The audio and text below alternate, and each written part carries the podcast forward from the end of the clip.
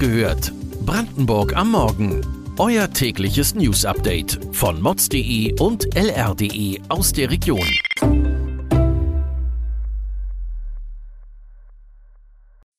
Guten Morgen an diesem 25. August. Mehr Windenergie durch weniger Windräder. Sorge vor Ausbreitung der tödlichen Goldalge. Cottbusser Forscher befürchtet Blackout im Winter. Das und mehr erfahrt ihr heute bei Wach gehört, Brandenburgs Morgen-Podcast von mods.de und lr.de. Windräder spalten in Brandenburg die Gemüter.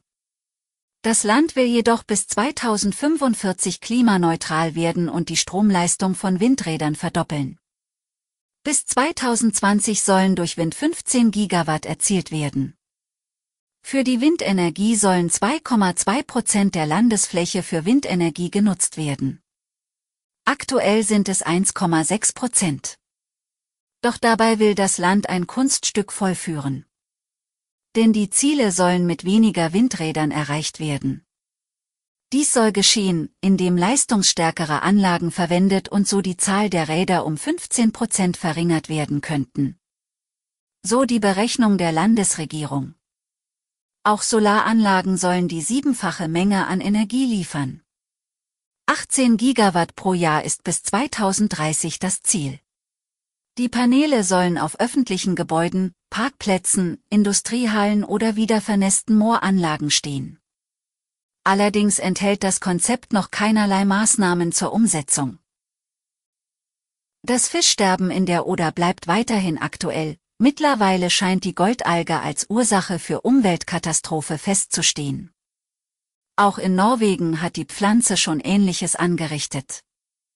Nun braucht Brandenburg einen starken Regen, um die Pflanze aus der Oder zu spülen. Doch selbst wenn die Goldalge unschädlich würde, ganz verschwinden wird sie wahrscheinlich nicht. Sie kann immer wieder gefährlich werden. Denn der Wind und die Vögel verbreiten Algen, sodass die Pflanze in andere Flüsse gelangen kann. Eine in Spremberg geplante Kupfermine könnte das begünstigen. Diese Form von Bergbau ist eine Quelle für Salzeinträge ins Wasser, befürchtet ein Forscher des Instituts für Gewässerökologie und Binnenfischerei. Gestern berichteten wir, dass der Chef des Netzbetreibers Edis wenig Sorge vor einem Blackout hat. Ein Netzexperte der BTU Cottbus sieht das hingegen anders. Denn der Verkauf von elektrischen Heizlüftern und Radiatoren hat angesichts einer drohenden Gaskrise Hochkonjunktur. Harald Schwarz sieht an kalten Wintertagen große Probleme, sollten viele Heizlüfter gleichzeitig ans Netz gehen. Schlimmstenfalls könnte es zum Blackout kommen. Dabei ist die Kilowattstunde Strom mit rund 42 Cent deutlich teurer als Gas mit 18 Cent pro Kilowattstunde. Bleiben wir in Cottbus, denn für die Region gibt es gute Nachrichten. Nach zwei Monaten Sperrung rollen der RE2 und der RB24 wieder zwischen Cottbus, Senftenberg und Berlin. Es gibt keine Unterbrechungen mit dem Bus mehr. Allerdings wird es innerhalb von Berlin einige Baustellen geben. Für Nutzer einer anderen Bahnlinie gibt es wiederum schlechte Nachrichten. Ab Freitagabend beginnt der Schienenersatzverkehr auf der Linie des RE1. Zwischen Erkner, Fürstenwalde und Frankfurt-Oder fahren am Wochenende Busse in beide Fahrtrichtungen. Bis in den September hinein wird es zu weiteren Planänderungen kommen, über die wir euch weiterhin informieren werden. Die Spreewaldgurke ist eines der bekanntesten, kulinarischen Markenzeichen für Brandenburg. Und wie alle Qualitätsprodukte hat auch die Premiumgurke ihren Preis. Der Spreewaldhof Golsen produziert in Deutschland und zahlt dabei Mindestlohn.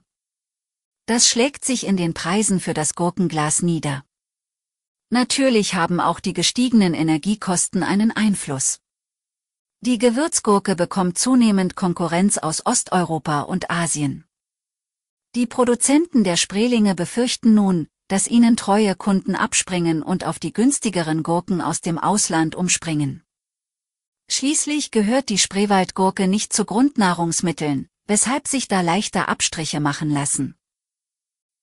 Weitere Details und Hintergründe zu den heutigen Nachrichten lest ihr auf mods.de und lr.de. Wir versorgen euch jeden Tag mit frischen Informationen aus der Region. Am Freitagmorgen hört ihr wieder die nächste Folge Wach gehört, Brandenburg am Morgen. Kommt gut in den Tag.